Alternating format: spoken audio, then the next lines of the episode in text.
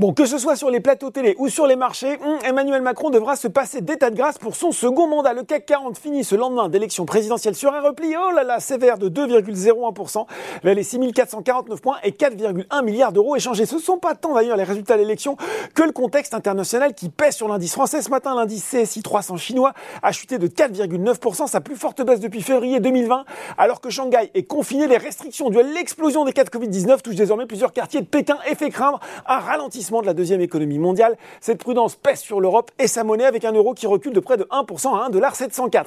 À l'entame de cette semaine très chargée en termes de publication de résultats d'entreprise de part et d'autre de l'Atlantique, c'est aussi le rouge qui prédomine aux États-Unis. À 17h45, le Dow Jones est à moins 0,8% vers les 33 533 points et le Nasdaq est presque stable, lui, à moins 0,07% vers les 12 828 points. Allez, il y a quand même, eh oui, des valeurs en progression à Paris.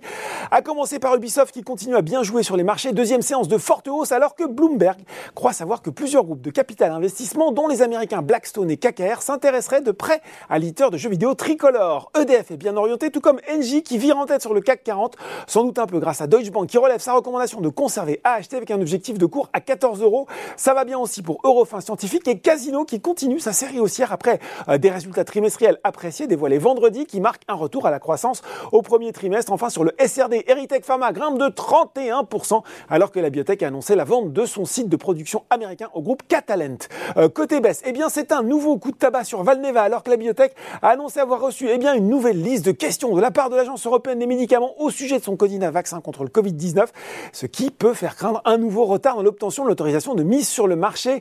Les craintes sur le ralentissement de la croissance chinoise pèsent sur les matières premières. Le baril de Brent qui lâche plus de 6%, revenant sous le seuil des 100 dollars, il entraîne les valeurs du secteur dans son sillage Valourec, Technip Énergie, pardon, CGG, Schlumberger ou encore Total Energy.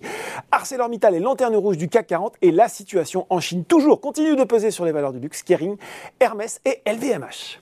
Voilà, c'est tout pour ce soir. N'oubliez pas, tout le reste de l'actu éco et finance est sur Boursorama.